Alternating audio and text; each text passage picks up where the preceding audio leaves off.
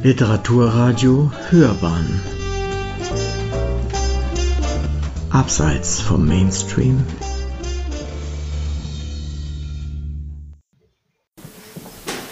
Wilhelm Haafs ist Professor für Sprach- und Literaturwissenschaften an der Ludwig-Maximilians-Universität in München. Äh, seine sehr vielfältigen Forschungs- und Publikationsschwerpunkte liegen äh, in den Gebieten Literatur und katholische Aufklärung, Geschichte und Theorie der Zensur, Literatur im Nationalsozialismus und Exil, experimentelle Romane seit den 1960er Jahren. Und er hat zahlreiche Aufsätze ähm, veröffentlicht zu Autoren vom 18. bis 21. Jahrhundert, zum Beispiel zu Friedrich Schiller und seiner frühen Publizistik, zu Thomas Mann, Wolfgang Köppen, Helmut Heisenbüttel, Daniel Kehlmann. Ähm, was äh, auch eine große Besonderheit ist und was wir bestimmt auch äh, in dem Vortrag ähm, erfahren werden, ist, ist seine Buch- und ähm, sein Buch- und medienwissenschaftlicher Schwerpunkt. Ähm, da gibt es zum Beispiel, hat er einen Aufsatz über die Buchherstellung und Buchgestaltung im Dritten Reich herausgegeben. Und äh, ganz wichtig ist, sind natürlich auch Aufsätze zu nationalsozialistischen und rechtsextremistischen Medien äh, im Spannungsfeld von Strafrecht und Zensur. Und, oder Arno Schmidt 18. Jahrhundert Kanon und seine Wirkungen in der Germanistik. Also es ist ein unglaublich weites Feld. Ja, schönen guten Tag erstmal. Ich war ein bisschen gehandicapt und stoße jetzt erst zu Ihnen mit meinem Vortrag sozusagen. Äh, Frau Reusch hat eingangs schon ein bisschen gesagt, also meine Titelankündigung führt ein wenig in die Irre. So viel Theorie werde ich gar nicht machen. Meine Aufgabe ist tatsächlich ein bisschen ähm, über den Nachlass auszusagen. Und ähm, das schließt natürlich an das an, was ja die Aufgabe hier an der IJB auch war, Teilerschließung oder Erschließung des Teilnachlasses. Die Nachlasssituation, vielleicht noch mal ein paar Worte, wenn ich das richtig mitbekommen habe, ist darüber noch gar nicht so viel gesagt worden. Die Nachlasssituation ist gar nicht so einfach. Ähm, zersplittert ist der Nachlass nicht, das kann man nicht sagen. Ähm, es gibt natürlich zwei Teile, die man sozusagen immer unterscheiden muss. Das sind einerseits Manuskripte, Typoskripte, in dem Falle vor allem Typoskripte, ähm, die für die Forschung editionsphilologisch natürlich von Bedeutung wären. Und ähm, wie Sie wahrscheinlich wissen, die unendliche Geschichte liegt in Marbach, Deutschen Literaturarchiv. Hier der Jim Knopf zum Beispiel ähm, und eine ganze Reihe anderer Typoskripte. Ähm, der andere Teil äh, neben Typoskripten und Manuskripten betrifft natürlich die Briefwechsel. Briefwechsel, einiges ist ja auch schon zitiert worden, gerade im Vortrag von Frau Benner auch. Ähm, Briefwechsel sind natürlich eine ganz bedeutsame Quelle die jetzt unter methodischen Gesichtspunkt natürlich auch wiederum problematisch sein können. Also durch Informationen, durch Aussagen, durch Behauptungen, äh, Querverweise, die man vielleicht auch immer abklären muss. So ein bisschen das Schwierige. Ähm, bei Ende ist es so, das hat natürlich mit seiner mm, speziellen Art der Autorschaft zu tun, die sich sehr unterscheidet sicherlich äh, von dem, was man sonst im Bereich der Kinder- und Jugendliteratur kennt äh, gibt es gar nicht so viele Briefwechsel mit Autorenkollegen. Das ist natürlich besonders auffallend. Äh, stattdessen zum Beispiel natürlich mit Musikern. Es gibt ein paar Privatwechsel, die vielleicht auch noch gar nicht zugänglich sind. Was hier vorhanden ist in der äh, Jugendbibliothek, internationalen Jugendbibliothek, ist ähm, schwerpunktmäßig eigentlich der Briefwechsel mit dem Thienemann Verlag, von dem ja eben auch die Rede war. Ähm, der Briefwechsel, der hier vorhanden ist, betrifft nur die Jahre 1900 ab 1964 und relativ dicht ist er, um das vielleicht auch noch zur Erläuterung zu sagen, bis etwa zur unendlichen Geschichte. Dann verändert sich so auch ein bisschen die Struktur, weil natürlich aufgrund der Popularität des Erfolgs des Autors Ende ähm, die Kommunikation mit dem Verlag selbst auch nicht so intensiv ist. Jetzt komme ich zum eigentlichen Vortrag der leider ein bisschen bildlos verfährt, habe ich nicht geschafft, da noch ein bisschen einzubauen. Der versucht ähm, letztlich ins Material einzusteigen und ihn so ein bisschen ähm, ein paar Aspekte auch vorzustellen, ein bisschen vorzusortieren und zu zeigen, äh, inwieweit äh, dieser Thienemann Verlag tatsächlich auch von herausragender Bedeutung für die Entfaltung von Autorschaft, äh, der Autorschaft von Ende war. Und das kann man ziemlich deutlich sagen, nachdem ich ähm, den Briefwechsel von 64 bis 78 ziemlich genau angeschaut habe. Ähm, das kann man deutlich sagen, dass es tatsächlich ein bedeutsamer Autor-Verleger-Briefwechsel äh, ist, sehr dicht gestrickt sozusagen. Was Sie jetzt hören, greift natürlich ein paar Aspekte äh, heraus. Vielleicht kann ich Ihnen sogar an dem einen oder anderen Punkt ein bisschen was Neues erzählen, was ähm, möglicherweise auch nicht bekannt ist, was den Titel zum Momo betrifft zum Beispiel.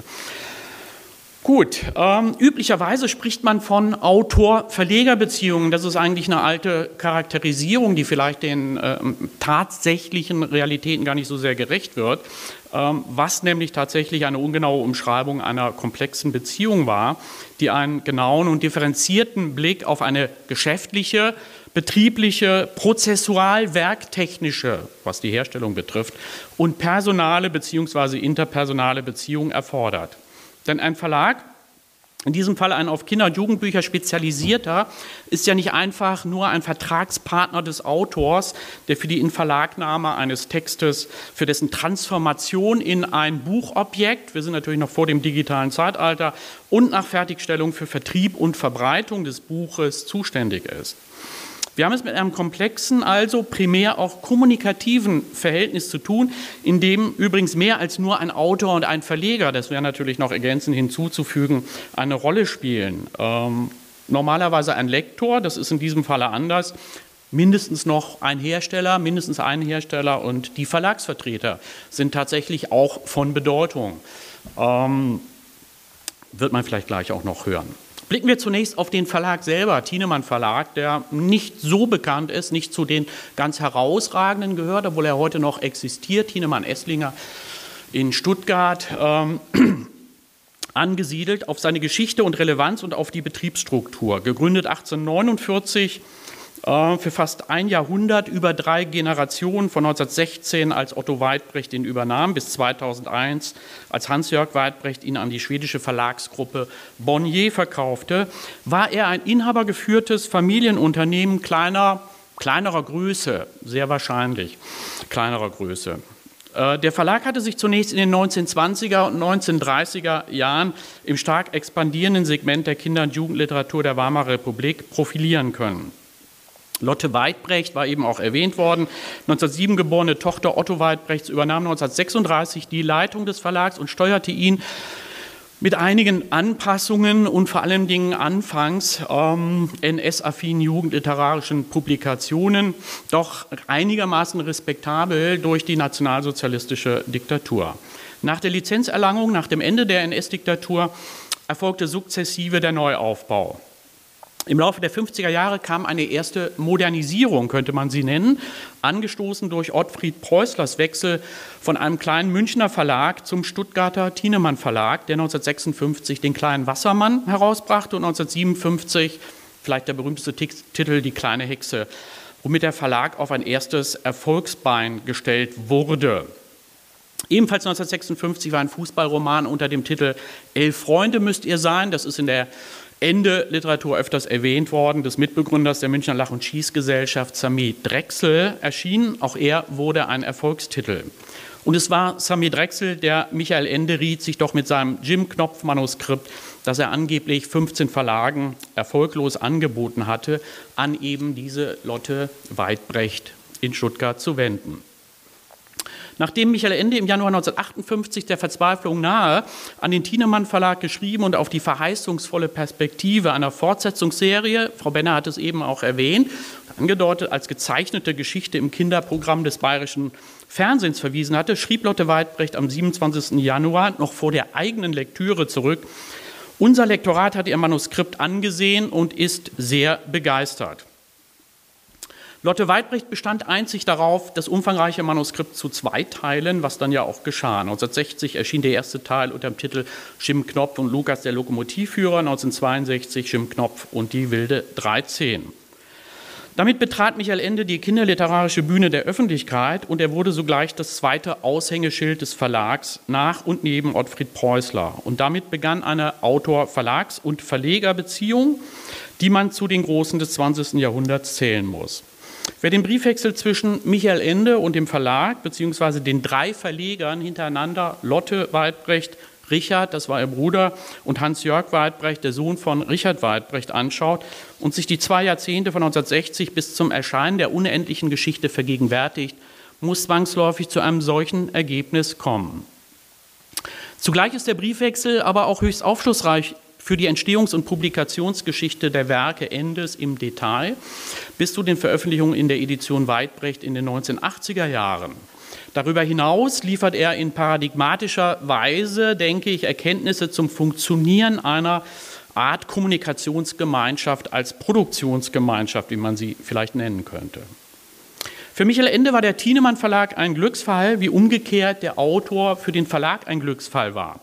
Im wieder gewachsenen Segment der Kinder- und Jugendliteratur auf dem Buchmarkt der ausgehenden 50er und frühen 60er Jahre waren die Verhältnisse einerseits noch überschaubar, andererseits aber auch schon konkurrenziell geprägt. Darauf zielte auch mein Titel, meine Titelformulierung auf James Kröst, dieses Zitat, ähm, der immer schon im Fernsehen aufgetreten war. Das Zitat ähm, in meinem Vortragstitel stammt aus dem Jahr 1965 Wobei man natürlich schon gleich auch wieder fragen muss, was ist daran sozusagen auch ähm, ein bisschen Ironie, Selbstinszenierung, wollte er das wirklich und so weiter.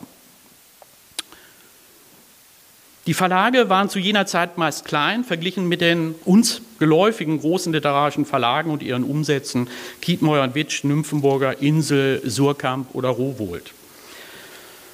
Die wenigen Autoren der Kinder- und Jugendliteratur, die sie in den 50er und 60er Jahren profilierten, stammten übrigens überwiegend aus der Alterskohorte der 1920er Jahre, vielleicht auch noch ein interessanter Gesichtspunkt, mehr oder weniger noch durch den Nationalsozialismus geprägt. Sehr viel stärker Preußler, der 1944, das wurde ja erst vor einigen Jahren bekannt, mit einer Hitlerjugenderzählung debütiert hatte, Jahrgang 1923. James Krüss, Jahrgang 1926 und Michael Ende, Jahrgang 1929. Der jüngste in dieser Phalanx entwickelte sich interessanterweise literarisch am stärksten weiter. Um freilich den Weg von Jim Knopf und der Lokomotivführer bis zur unendlichen Geschichte zurücklegen zu können, dafür bedurfte es gerade im Falle eines ziemlich individualistischen, literarisch skrupulösen, eigenwilligen auch, künstlerisch höchst ambitionierten, wie wir eben auch wieder gehört haben, und zugleich auf Distinktion zur konventionellen Kinderliteratur Autorenschar bedachten Autors, eines Verlages mit Persönlichkeit, viel Aufmerksamkeit und individueller Zuwendung, mit intensiver Direktkommunikation könnte man sagen, auf der Basis von überschaubaren Strukturen und kurzen, möglichst schnellen Kommunikationswegen, die nach dem Umzug Endes 1971 nach Rom natürlich ein bisschen komplizierter wurden, spiegelt sich auch in der Korrespondenz. Auch wenn sich im Laufe der Jahre einige Konflikte ergaben, auf die ich noch zu sprechen komme, äh, Michael Ende war hier tatsächlich an der richtigen Adresse, konnte sich am besten in die Schaufenster der Buchhandlungen und in die Herzen der Leserinnen schreiben. Zunächst einmal halfen natürlich Verlag und Autor der sich schon bald einstellende Verkaufserfolg der zwei Jim Knopfbände von 60 und 62. Als einflussreich erwies sich auch die Verleihung des erwähnten deutschen Jugendbuchpreises für den ersten Teil, den ersten Band Jim Knopf im Jahr 1961. Der Erfolg bedeutete im Unterschied zu heute bei übrigens vergleichsweise hohen Buchpreisen jährliche Verkaufszahlen, vielleicht auch ganz interessant, von 10.000 bis 20.000. Im Unterschied zur oft kurzen Halbwertszeit solcher Bucherfolge heute waren die Jim Knopf-Bände von Beginn an Longseller auf einem gleichbleibend stabil hohen Niveau mit den genannten Verkaufszahlen. Zwischendurch wurde der Absatz immer wieder befeuert durch Verfilmungen, bekannt äh, insbesondere durch Sendungen der Augsburger Puppenkiste, vor allem aber dann durch die Veröffentlichung von Momo 1973 mit der erneuten Verleihung des Deutschen Jugendbuchpreises 1974 und schließlich noch einmal mit der unendlichen Geschichte die gleichsam katalysatorisch die Gesamtauflage von Endes Büchern von knapp einer Million innerhalb weniger Jahre bis etwa Mitte 1981 auf 2,5 Millionen schraubte.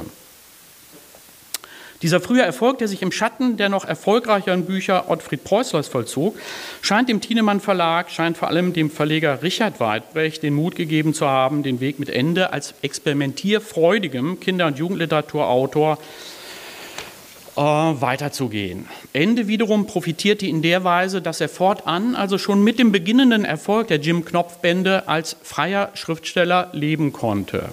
Die erschriebene Unabhängigkeit und die spezifische persönliche Verlagskonstellation bei und mit Thienemann gaben dem Autor zugleich die Möglichkeit und den Freiraum, sich Zeit zu lassen mit den weiteren literarischen und kinderliterarischen Projekten. Ideen hatte er eine ganze Menge, bekanntlich, doch dauerte es bis zum Jahr 1969, bis das nächste Buch erschien. Zwischenzeitlich 1966 hatte Richard Weidbrecht die Verlagsgeschäfte von seiner Schwester übernommen. Vielleicht einige Bemerkungen, einige Bemerkungen zu Richard Weidbrecht. Die Briefe Weidbrechts zeigen einen sehr seriös, verlässlich und geduldig agierenden, für seinen Autor ähm, stets engagierten und klug operierenden Verleger, der gut organisiert und umsichtig das sukzessive Wachstum des Verlags moderierend, offen, wenn auch mit einigen Grenzziehungen, für ungewöhnliche Ideen und Vorschläge, ja sogar für Experimente bereit schien. Bei Buchgestalterischen gab es allerdings gelegentlich, davon wird noch die Rede sein, Konflikte. Dem Verleger ist im Übrigen auch positiv anzurechnen, dass er bereits 1974, 1974 ist eigentlich ein ganz interessantes Jahr sozusagen, war eben schon ein bisschen angedeutet, die Resonanz auf Momo und das Erscheinen Momos, das im Kontext natürlich dieser Auseinandersetzungen mit der sogenannten Realismusfraktion in der Kinder- und Jugendliteratur steht. Der Verleger hat 1974 eine ambitionierte Verlagsgeschichte publiziert, die weit über den verbreiteten Prospektcharakter solcher Veröffentlichungen hinausging. Und gleich zu Beginn versucht er, seine Vorstellung eines Kinder- und Jugendbuchverlegers zu umreißen. 1974, man könnte es vielleicht nicht so anspruchsvoll formuliert, natürlich als Gegenprogramm zur realismusorientierten und gesellschaftskritischen Kinder- und Jugendliteratur lesen. Zitat Richard Weidbrecht, wir glauben, dass Bücher, die schlicht und scheinbar zweckfrei Spaß machen und überwiegend oder überwiegend dem Spieltrieb und der Fantasie Anregung geben, für Kinder wichtig sind, eben weil durch solche Bücher die jungen Menschen mit einem breiten Fächer von Möglichkeiten konfrontiert werden und den nötigen Anstoß erhalten, humane, tolerante Wesen mit sozialem Verantwortungsbewusstsein zu werden. Der Thielmann Verlag wuchs also mit den Erfolgen von Preußler und Ende, blieb aber weiter der familiengeführte Verlag mit überschaubaren Strukturen und Betriebsabläufen. Diese Strukturen wurden aber nach der Übernahme der Geschäfte von Richard Weidbrecht modernisiert und, wie er selbst in der zitierten Festschrift 1974 bemerkt hat, rationalisiert. Und zwar personell, technisch, was den Bereich der Herstellung betraf, und segmentär, also welche Segmente sozusagen im Angebot hinzukamen. Und äh, da sind wir noch bei einem ziemlich wichtigen Punkt. Personell durch die Einstellung eines Prokuristen namens Fritz Pfenningsdorf, der später auch gelegentlich mit Ende mh, konferiert hat in Vertretung des Verlagsleiters segmentär durch die Gründung einer Theaterabteilung im Verlag 1969 zum einen und durch die Einführung einer Bilderbuchabteilung 1972 zum anderen, die der vormalige aus Augsburg stammende Verleger Gangolf Rost von München aus leitete. Beide Segmente, die Theaterabteilung wie die Bilderbuchabteilung, wurden ja auch für Michael Ende selbst wichtig. Die Theaterverlagsgründung lag auch Ende mit seinem Febel fürs Schauspiel und die Bühne sehr am Herzen. Er war anfangs geradezu enthusiasmiert. Die Idee war 1969, erste Überlegungen datieren schon von 1968, aber 1969 war ein, ein, Treffen hatte stattgefunden von Richard Weidbrecht mit seinem Prokuristen und Michael Ende und dessen Frau. Weidbrecht notierte, das Ehepaar Ende war sofort Feuer und Flamme und bestätigt, dass es etwas derartiges, also einen speziellen Theaterverlag äh, für Kinder in einem relativ niedrigen Alter in dem Falle, nicht für Jugendliche, nicht existiert. Dass die wichtigsten Theaterverlage diese Sparte tatsächlich überhaupt nicht pflegen. Wir haben uns einmal Gedanken gemacht, wie ein solcher Theaterverlag aussehen könnte. Das waren ehrgeizige Pläne, die da entwickelt wurden, von denen allerdings nicht so viel umgesetzt werden konnte. Man versuchte Kooperationsverhandlungen zu führen, zum Beispiel mit dem bekannten Verlag der Autoren, den es ja immer noch gibt in Frankfurt, ähm, damals unter Leitung, glaube ich, von Karl-Heinz Braun. Ähm, vielmehr blieb das Ganze eher eine Randgeschichte vor dem Hintergrund des, der Idee, dass man natürlich auch die Eigenverwertung der Stücke von Ende in der Hand haben wollte. Ähm, Ende wurde nun selber auch Mitarbeiter, wurde in die Verlagsarbeit eingebunden. Gegen zusätzliche Honorierung hat er vor allem angebotene Kinderstücke ähm, gelesen und beurteilt. Die Zahl der eingesandten Stücke blieb überschaubar. Die Zahl der überhaupt brauchbaren und dann in Typoskriptform in kleiner Auflage, 250 Exemplare, für die Bühnen vervielfältigten Kindertheaterstücke war noch viel kleiner. Zur Ökonomie, der Autor und sein Marktwert. Da Michael Endes Geldbedarf in der Folge des Jim Knopf-Erfolgs äh, immer stärker anstieg, beantwortete Richard Weidbrecht schon im September 1964 die gemeinsam formulierte Hoffnung auf künftige erfolgreiche Kinderbücher und die stetig wachsenden Einnahmen durch Buchverkäufe und Tantiemen mit der Einrichtung eines Extrakontos für das neue Zugpferd des Verlags. Darauf wurden fortan alle Ende zustehenden Honorare und Tantiemen überwiesen und von da aus überwies der Verlag an seinen Erfolgsautor Einzelbeträge, einen großen stets mit der Jahreshonorarabrechnung. Endes Geldbedarf war, kann man ja auch in den Biografien nachlesen, speziell auch bei Birgit Dankert, war bekanntlich hoch. Nicht für Luxusgüter des persönlichen Alltags, äh, sondern für Immobilien zur Eigennutzung. Er finanzierte zum Teil mit Bücherhonoraren und Tantiemen ähm, den Erwerb einer Wohnung für seine Mutter in Schwabing bereits. Dann setzte er die Honorare für den Erwerb und die Renovierung des Schlosses Wallei ein und später ähm, nach dem Erwerb des Hauses in Italien in der Nähe von Rom. Über die Verträge scheint es in der Tat kaum einmal Unstimmigkeiten gegeben zu haben. Die anfänglichen vier bis fünf Prozent kommt uns niedrig vor, aber da spielen natürlich auch die Illustratoren noch eine Rolle. Ähm, das kennen wir ja von reinen literarischen Veröffentlichungen nicht wurden Ende der 60er Jahre und in der Folge weiter aufgestockt. Dabei scheint die Honorarhöhe Auflagen abhängig gestaltet worden zu sein. An einem, ähm, einmal notierte dann Weidbrecht lakonisch nach einem Telefonat mit dem Autor, Zitat, er will sich überlegen, wie er dem Verleger noch mehr Honorar abknöpfen kann. Dabei denkt er daran, dass ab dem 20.000. und ersten Exemplar von Thienemann-Ausgaben noch mehr als 6 Prozent drin sein müssten.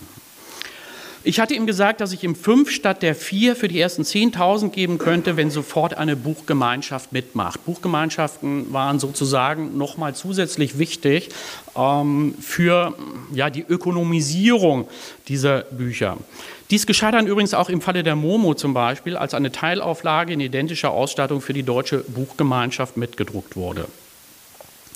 1974, auch ganz interessant, schrieb Ende an seinen Verleger im Blick auf Lesungen, man solle doch mit den Preisen endlich heraufgehen. Ende schlug 400 D-Mark für eine Erstlesung vor, 250 für eine zweite und verwies darauf, dass Erwachsenenautoren, das ist also Mitte der 70er Jahre, 600 bis, 1700 D, äh, bis 700 D-Mark bekämen James Krüss, das hat er dann noch angefügt, bekam schon 1000 D-Mark ähm, Mitte der 70er Jahre. Erstaunlicher Betrag, wenn man das mit heute vergleicht. Mit dem stetig wachsenden Ruhm des Autors und den entsprechend steigenden zusätzlichen Tantiemen für Film- und Aufführungsrechte zu Jim Knopf nahmen die Anfragen von Marktinteressenten, die vor allem mit dem Namen von Jim Knopf und Lukas, dem Lokomotivführer, in den Handel gehen wollten, immer stärker zu. Im Ansatz haben wir hier bereits ähm, ganz interessant Merchandising-Elemente, die erst 30 Jahre später mit Harry Potter und seiner Vermarktung eingeführt wurden. Allerdings bremsten sowohl der Verlag Thienemann als auch der Autor selbst ein wenig die Nachfrage. Vieles wurde auch abgelehnt. Deutlich erkennbar ist, dass man nicht um jeden Preis die literarischen Figuren, seine literarischen Figuren vermarkten lassen wollte. Anfang 1971 lehnte der Verleger zum Beispiel die Anfrage einer Merchandising-Firma, die sich anbot, Lizenzverträge zu vermitteln, wonach Firmen ihre Artikel Jim Knopf nennen, ab. Industrielle Werbung verstand er darunter und dies ging auch Ende zu weit, der zum Beispiel in einem Schreiben vom 15. Mai 1971 meinte, Er möchte auf keinen Fall, Zitat, die Begeisterung und Liebe der Kinder werbemäßig ausnützen. Hingegen vergab man, äh, das dürfte bekannt sein, Rechte zum Beispiel an die Firma Hummel, die Puppen mit den gewünschten Namen vertreiben durfte. In einem anderen Fall erteilte man, dies geschah immer in Absprache mit dem Autor einer Papierverarbeitungsfirma, eine Genehmigung. Zitat, Schokoladeneinschläge und Süßwarenverpackungen, eventuell auch Zeichen- und Schreib Schreibblockdecken mit Motiven aus dem Puppenspiel äh, Jim Knopf und Lukas, der Lokomotivführer der Augsburger Puppenkiste, bedrucken zu dürfen.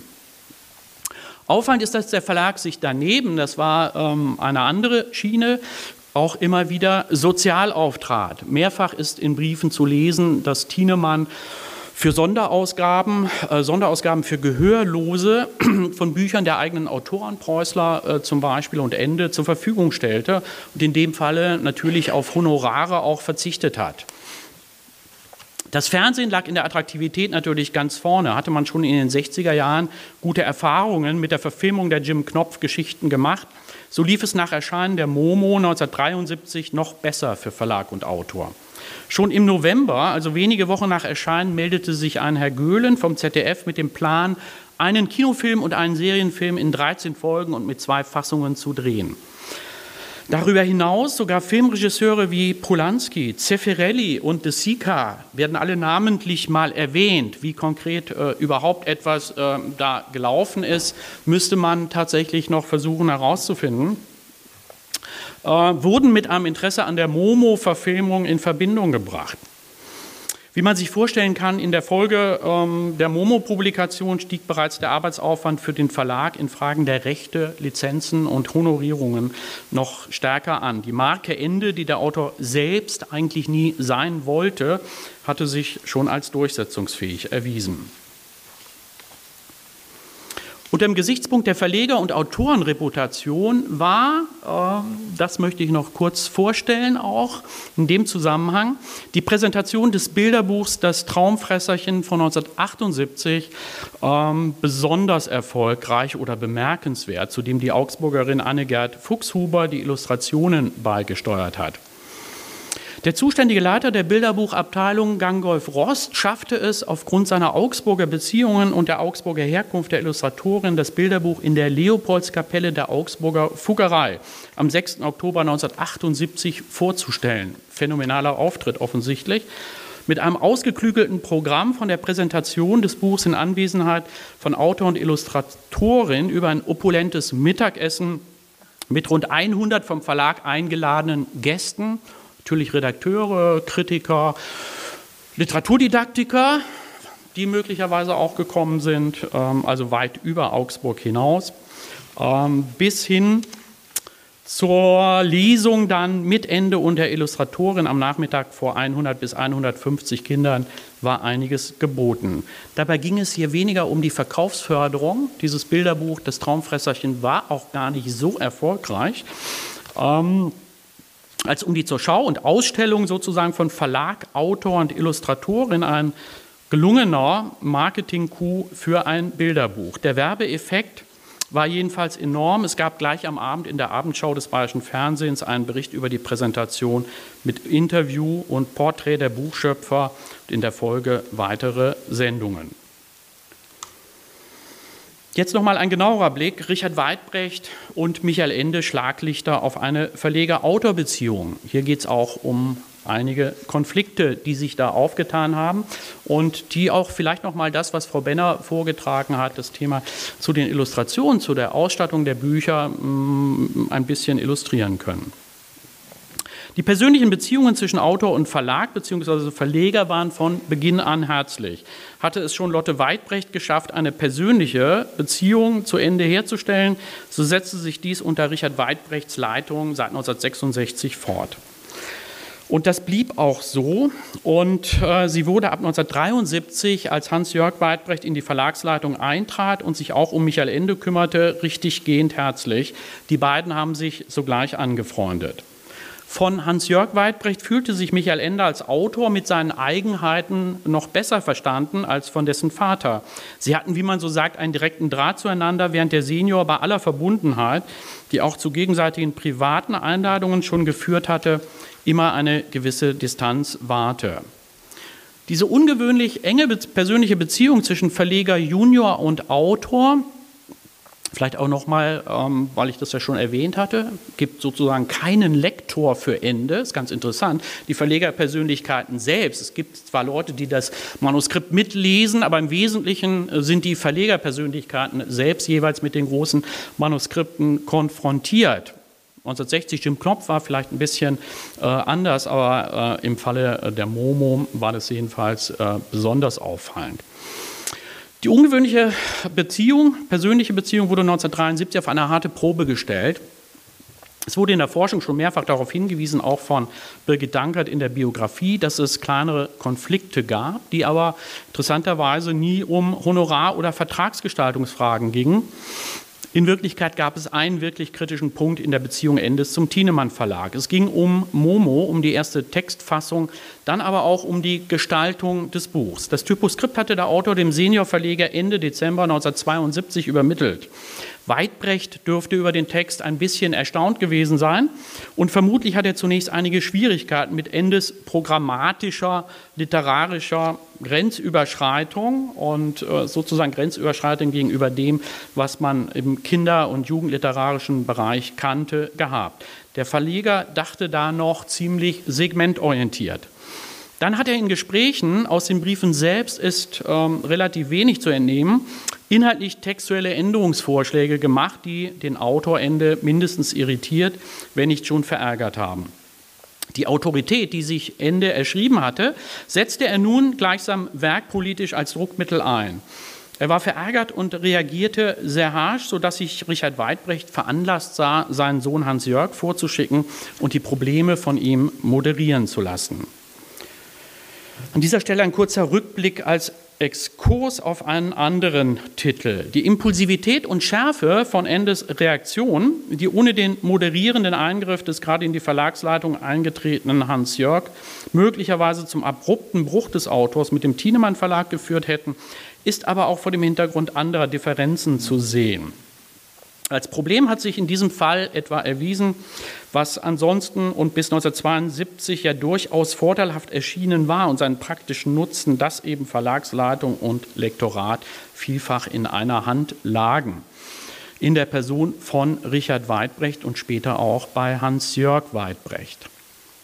Das 1969 erschienene, darum geht es, konzeptionell und in Idee und Ausführung überraschende Schnurpsenbuch mit kinderliterarischen Galgenliedern, wie Ende sie selbst bezeichnet hat, in der Christ Tradition Christian Morgensterns, hatte eine ungewöhnliche, sehr aufwendige typografische und farblich plakative Ausstattung und Gestaltung erfahren, Resultat auch einer intensiven, engen Zusammenarbeit von Autor und Verleger. Dazu kam allerdings eine illustrative Erweiterung durch einen jungen Grafiker namens Siegfried Wagner, mit dessen künstlerischem Ergebnis Ende mehr als haderte. Er sah einen noch unausgereiften zeichnerischen Dilettanten am Werk, der allenfalls für Drei- und Vierjährige so Zitat Ende, Zeichner und einfältige Einbände entwerfe. Diese Wagnerschen, wird gelegentlich auch zitiert, werden vielleicht einige kennen, Meinzelmännchen, sind so Meinzelmännchen ähnlich aus, wenn Sie das Schnupsenbuch mal angeschaut haben, stießen ihm schwer auf. Jahre später erschien die Neuauflage des Buchs in einer völlig anderen Ausstattung und äh, die Ausstattung der ersten Ausgabe verschwand. In diesem Fall setzt es sich am Ende der Verleger ebenso durch wie bei der 1972 erschienenen Tranquilla Trampeltreu, Endes erstem Kinderbilderbuch und der ersten verlegerischen Tat von Gangolf Rost im Thienemann Verlag. Es war durchgreifend und äußerst Raum, es war durchgehend und äußerst raumgreifend gegenüber dem kurzen Text des Autors mit farbig aquarellierten Illustrationen versehen, die Ende scheußlich fand mit ihrer verwaschenen und pseudorealistischen Kitschigkeit. Er dankte nach Erscheinen Gangolf Rost für die Zusendung dieses Bilderbuchs, das er, und das war noch die höflichste seiner Formulierungen, ein ganz konventionelles Dutzend-Bilderbuch nannte. Natürlich hat er auch Ende sich Gedanken gemacht über geeignete Illustratoren. Kolportiert wird ja immer wieder, er habe Maurice Sendak, der gerade mit dem kleinen Bär und anderen Bilderbüchern auf dem europäischen Markt reüssierte, ähm, als Illustrator gefordert, was sich aber nicht belegen lässt. Also die Briefe, aus dem Briefwechsel geht es nicht hervor. Äh, es ist ein bisschen anders, der Zusammenhang. Ende ging es vielmehr, wie er mehrfach betont hat, auch noch im Vorfeld der Momo-Veröffentlichung um die künstlerische Richtung, wie er sie nannte, die künstlerische Tendenz. 1974 hatte er äh, im Blick auf das nächste Buch an Richard Weidbrecht schon geschrieben. Ich meine es nur als Überlegung, Sendak kriegen wir nicht, du Lac längst verstorbener äh, Jugendbuchillustrator, ist lange tot. Dann nennt er noch weitere und unter anderem einen, den er auch geschätzt hat, Klaus Ensikat, hatte ich eben schon erwähnt, ein Illustrator, ähm, der in der DDR sehr produktiv und erfolgreich war. Und am Ende heißt es, warum also nicht mal eine Fühlungnahme mit R.Q. aufnehmen? Wir haben eben davon gehört, das ist dann die Illustratorin Roswitha Quartflieg. Bei dem Konflikt um Text und Gestaltung der Momo scheint Ende die Grenzen der lektorischen Arbeit und Eingriffe, die übrigens über die Jahre auch viele substanzielle Vorschläge enthielt, die wiederum Ende angenommen hat, könnte man eine ganze Reihe aufzählen, vor allem auf der Ebene der Buchgestaltung und des Vertriebs enger gezogen zu haben. Kraft seines bis dahin erworbenen symbolischen Kapitals und der ökonomischen Gewinne, die er dem Verlag gebracht hatte, hat er die Autorität und das Selbstbewusstsein, sich gegen die verlegerischen Zumutungen, so verstand er das, zu wehren und auf die Durchsetzung seiner ästhetischen Ansprüche zu pochen. Im Falle der Momo war Hans-Jörg Weidbrecht extra nach Italien gefahren, hatte mit Ende über dessen eigene Vorstellungen gesprochen und intensiv diskutiert und damit zwischenzeitlich die Wogen geglättet und den verärgerten Autor besänftigt, der dann eine neue Fassung schrieb. Wenig später, am 13. Februar 1973, schrieb der Seniorverleger an seinen Autor, Zitat, wie froh bin ich, dass Sie bei der Manuskriptbesprechung im Januar mit Hans-Jörg so gut einig geworden sind. Und ich bin ganz unglücklich, dass Sie von mir den Eindruck gewonnen hatten, dass ich das Manuskript nicht nehmen wollte. Dabei habe er, wie er hinzufügt, sich bereits Gedanken über den Ankündigungstext gemacht. Als es wenig später um die spezielle Buchgestaltung von Momo ging, ergab sich noch ein Problem mit dem Umschlag. Weidbrecht dachte an dieser Stelle als Verleger und Geschäftsmann, der Umschlag war ja von Michael Ende selbst entworfen, dachte an dieser Stelle als Verleger und Geschäftsmann konventionell und war sicher auch mit Blick auf die Verlagsvertreter und das Sortiment pragmatisch orientiert an der klassischen Werbefunktion des Schlutzumschlags. Michael Ende hingegen an Innovation und ästhetischem Mehrwert und an der Einheit von Text und innerer und äußerer Gestaltung. Vielleicht im Sinne des eben auch von Frau Benner schon erwähnten kleinen Gesamtkunstwerks, ne, in etwas anderen Zusammenhang im Blick auf die unendliche Geschichte. In einem Brief vom 22. März 1973 an den Verleger beklagte Michael Ende sich erstmals über den angeblich fehlenden Veränderungswillen des Verlegers und darüber, dass Weidbrecht ein Gebrauchsgrafiker der schicken, bunten Kekspackungen, wie das Zitat hieß, als Umschlaggestalter für das Momo-Buch engagieren wollte und die Illustration, die Ende selbst ähm, erstellt hatte für den Umschlag, in das Buch Innere verweisen wollte. Die Differenzen in künstlerischen Fragen waren zu diesem Zeitpunkt in der Tat gravierend. Das werbungsrationale Kalkül, könnte man es vielleicht nennen, des Verlegers war mit den ästhetischen Ambitionen des Autors offensichtlich inkompatibel zu dem Zeitpunkt. Der Konflikt war damit einstweilen trotz Hans-Jörg Weidbrechts Intervention weitergegangen. Der Autor sah sich durch den Vorschlag brüskiert in seinem Innovationsanspruch und seinem ästhetischen Urteilsvermögen und, was am schwersten wog, er fühlte sich nun plötzlich vom Verleger unverstanden. Sie fänden, meinte Ende in einem Brief, in künstlerischen Fragen einfach nicht zusammen. Und nun habe er das Gefühl, dass dieses Buch wohl nicht das sei, was sich der Verleger zum Jubiläum des Verlags im Jahr 1974, denn tatsächlich erschien Momo sozusagen im Vorgriff auf das Jubiläum, auch in diesem Kontext, gewünscht hatte. Ende wollte auf keinen Fall nachgeben ähm, er tat es auch später übrigens nicht, als äh, Richard Weidbrecht sogar noch einige wenige stilistische Korrekturen für die ersten zwei Seiten empfahl, die Ende dann tatsächlich ignoriert hat und die auch im Druck nicht realisiert sind in der gedruckten Ausgabe. Und ähm, er schlug, also Ende schlug nun erstmals konkret vor, das Buch nicht bei Thienemann erscheinen zu lassen, was aber für die Zukunft keine Auswirkungen haben sollte. Wäre natürlich sozusagen eine Bombe hochgegangen, wenn das so weit gekommen wäre. Einige Wochen später war von dem Konflikt allerdings keine Rede mehr und das Typoskript ging in den Produktionsprozess. Ende hatte mit seiner Drohung Erfolg gehabt und äh, möglicherweise den Verleger auch überzeugt vom Originalitätswert und der ästhetischen Raffinesse des Momo-Umschlags, der ja auf seine Weise auch aufmerksamkeitserregend wirken, wirken konnte und dies dann auch tatsächlich tat. Ähm, interessanterweise, das vielleicht noch als äh, letzter Hinweis zur Gestaltung, hatte Weidbrecht auch diesen speziellen Druck vorgeschlagen, eine hübsche Variante, nämlich den ganzen Text in einem dunklen Braun, in einem speziellen Braun drucken zu lassen, ähm, damit man, er nannte es dunkle Sepia, damit man sozusagen die Zeichnungen etwas weicher wahrnehmen könnte.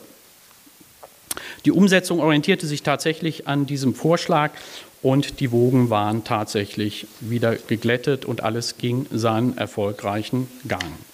Während dem Verlag die Momo eine deutlich breitere Resonanz in der literarischen Öffentlichkeit brachte als mit rein kinder- und jugendliterarischen Titeln, positionierte der Autor Ende, der bekanntlich seine Geschichte und Geschichten für Kinder und Erwachsene schrieb und die starren Grenzen zwischen den Segmenten Erwachsenen- und Kinder- und Jugendliteratur eher ablehnte, sein Bücherkind im literarischen Feld der frühen 1970er Jahre auch als radikalen Gegenentwurf gegen den neuesten Trend des Realismus und der Gesellschaftskritik.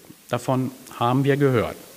In diesem Zusammenhang ist ein Brief interessant, äh, den er 1974 geschrieben hat, am 24. September, und wo er erwähnt, und wo er erwähnt, dass sie, die Momo, es gegenüber der Phalanx der Aufklärungsterroristen, wörtlich, Aufklärungsterroristen, ähm, Michael Ende, nicht leicht haben wird, das ist uns ja allen klar, aber vielleicht wird dieses sonderbare Mädchen sogar in dieser Phalanx einige Verwirrung ausrichten.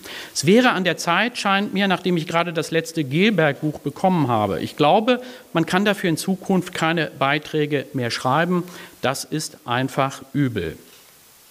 Dann aber folgte Jahre später mit der unendlichen Geschichte 1979 das Hauptwerk Endes und wiederum bei Thienemann. Der Jungverleger steuerte nicht zuletzt motiviert durch Michael Endes Buch und sein Erzählkonzept einer real fantastischen Literatur auf die Gründung eines neuen Verlags unter dem Dach von Thienemann zu, der 1981-82 realisiert wurde, der Edition Weidbrecht. Irgendwie auch ein Resultat der kongenialen Zusammenarbeit zwischen Hans-Jörg Weidbrecht und dem Autor Ende. Bis zum Erscheinen des Hauptwerks von Ende der unendlichen Geschichte war es dann noch ein kurzer, aber zugleich anstrengender Weg, auf dem der Autor seinen Humor offensichtlich nicht verlor. Das Buchprojekt, Idee und Ausführung forderten ihn, der ja schon seit Jahren mit der Geschichte Bastians befasst war, enorm über lange Zeiträume, die auch von großen Anstrengungen geprägt waren. Anfang 1978 etwa schreibt er in einem Brief an Hans-Jörg Weidbrecht, Zitat, mich ruft die unendliche Geschichte und ich folge diesem Ruf auf der Stelle, obwohl ich alt, schwach und krank bin, meine Beine zittern, meine Haare ausfallen, das Wetter mir zusetzt, der Kopf mir wehtut und mir nichts mehr einfällt. Diesen selbstironischen Bemerkungen fügt er aber hinzu, aber solange ich noch auf eine Taste drücken kann, gebe ich nicht auf. Zum Glück muss man sagen, damit bin ich am Ende meines Vortrags.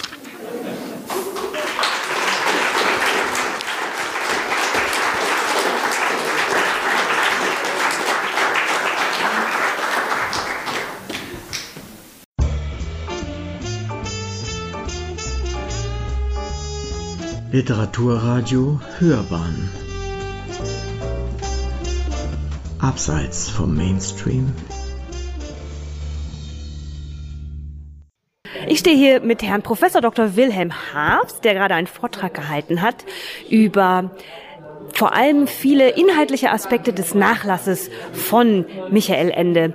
Sie haben den Nachlass also auch mit ausgewertet oder analysiert viel davon. Gehe ich da richtig von aus? Ja, kann man so sagen. Also komplett habe ich ihn nicht durchgeschaut, also von 1964 bis etwa 1978 bisher. Und ähm, man kann sagen, dass eigentlich in der Zeit die Kommunikation zwischen Verlag, Verleger, Persönlichkeit und dem Autor besonders intensiv war. Und ähm, doch sich eine ganze Reihe von wichtigen Rückschlüssen auch für das Werk, das Zustandekommen einzelner Werke und auch die Ausstattung, die spezielle Buchgestaltung einzelner Werke ähm, ergeben. Nochmal ähm, einen Schritt zurück. Wie sind Sie dazu gekommen, so nah an dem Nachlass Endes zu arbeiten? Eine Frau Rabe, die ich ganz gut kenne, schon seit längerer Zeit und ähm, habe in vergangenen Jahren auch schon mehrfach hier Vorträge gehalten, äh, hatte mich angesprochen und äh, zu der Tagung eingeladen und hatte mich auch gefragt, ob ich möglicherweise interessiert wäre, speziell mit dem Nachlass zu arbeiten, ähm, was natürlich sinnvollerweise jemand machen sollte, der in München hier sitzt, weil man braucht ein bisschen Zeit um äh, dann sich tatsächlich hier auch in die internationale Jugendbibliothek zu setzen und die Materialien, äh, die schon mehrere Kästen umfassen, dann tatsächlich auch durcharbeiten zu können. Wenn man so nah mit dem Nachlass eines Autors arbeitet, haben Sie sicherlich viel erfahren über Michael Endes Art und Weise zu schreiben, ob er jemand war, der sehr ausgiebig geplant hat oder jemand war, der sehr assoziativ war, der viele verschiedene Fassungen geschrieben hat. Können Sie dazu was sagen? Auf jeden Fall. Also ähm, er hat sehr viel, das ist bekannt, das war schon immer bekannt. Er hat sehr viele Ideen gehabt, die hat er notiert auf Zetteln, hat vieles dann aber auch jahrelang liegen lassen, auch verschiedene Projekte ähm, schon sehr früh gehabt, zum Beispiel für die unendliche Geschichte schon 1971 hat er die Bastian-Geschichte im Kopf gehabt, die aber dann erst sehr viel später dann, sie 79 erschienen ist, einen ganz anderen Weg beschritten hat. Und äh, das kann man bei vielen Werken von ihm sehen, dass ähm, er, ich habe das ja skrupulös genannt, so ein Verhältnis zu seinen eigenen Texten hatte, dass er sehr gewissenhaft, sehr intensiv an den Texten gearbeitet hat und sie auch immer wieder überarbeitet hat, so dass wir als Philologen ist es ja, für Philologen ist es besonders spannend, dass wir mehrere Fassungen häufig haben. Er hat mit der Maschine geschrieben, wie Sie gesagt haben. Das heißt, es gibt sozusagen Typoskripte. Aber ist es dann so, dass sozusagen Seiten rausgefallen sind oder hat er Kopien erstellt und sind die dann für sich so quasi wie Dateien neu? Hat er in seine Manus in die Typoskripte reingeschrieben? Auf jeden Fall. Also ähm, das sind natürlich hier ähm, sind überwiegend die Original-Typoskripte, die zum Teil auch, ich glaube bei Jim Knopf ist es deutlich, das hatte ich mir aber jetzt bisher noch nicht angeschaut, ähm, wo er eine ganze Reihe von Korrekturen auch vorgenommen hat. Ähm, das kann man an vielen Werken erkennen und das wäre zum Beispiel natürlich für eine genauere Analyse der Texte nochmal wichtig. Was war eigentlich in der ursprünglichen Fassung? Was hat er verändert? Aus welchen Gründen? Sind es nur stilistische oder wie haben sich möglicherweise sogar die Geschichten selbst verändert? Das ist natürlich dann noch spannender. Haben Sie in, Ihrer, in Ihrem Studium irgendetwas erfahren über Michael Ende, das Sie besonders überrascht hat? Ähm, nein, also von der Biografie her war ich schon, schon ganz gut informiert. Ich war jetzt eigentlich tatsächlich doch überrascht über die Intensität der, der Verleger-Autor-Beziehung, der Beziehung von ihm auch zu den Verlegerpersönlichkeiten des Thienemann Verlags. Dass es so dicht war und so eng war, habe ich eigentlich gar nicht vermutet. Und dass es auch sehr persönlich war. Die haben sich auch gegenseitig besucht, dann in Italien und er, wenn er in Deutschland war, zum Beispiel seine Mutter besucht hat, hat er oft einen Abstecher nach Stuttgart gemacht und dann auch ähm, im Verlag vorbeigeschaut. Es gibt ja in Deutschland eine große Tradition der Briefwechsel zwischen Schriftstellern. Ja. Sie haben in Ihrem Vortrag schon gesagt, dass es sehr untypisch ist, dass Michael Ende keinen so intensiven Kontakt hatte zwischen äh, an mit anderen Autoren auch. Ja. Können Sie das auf irgendetwas zurückführen? Nein, das ist ja auch in einigen Vorträgen wahrscheinlich ähm, auch deutlicher akzentuiert worden. Das hat sicherlich auch mit seiner Affinität zum Künstlertum zu tun, zu den Künstlern, zu seinem Vater, von seiner Prägung von seinem Vater, ähm, das in künstlerische Werke da immer schon eher interessiert haben. Und er hat seinen ganz eigenen, er ist einfach seinen ganz eigenen Weg gegangen und wollte, obwohl er selbst ein erfolgreicher Autor war, wollte er sich aber nicht in die Maschinerie des Literaturbetriebs einpassen. Und dazu passte natürlich auch, dass er im Grunde dann nach Italien gegangen ist, was ja auch eine Distanz geschaffen hat und dazu geführt hat, dass er sozusagen auch noch weiter weg vom Schuss war und die Möglichkeit darum hatte, ein ganz anderes Leben auch zu führen, als man das normalerweise von einem erfolgreichen Schriftsteller erwarten würde. Gut, das waren auch schon alle meine Fragen, Herr Hart. Vielen, vielen Dank dafür. Gerne. Und ich freue mich jetzt auf die Abschlussdiskussion. Dankeschön.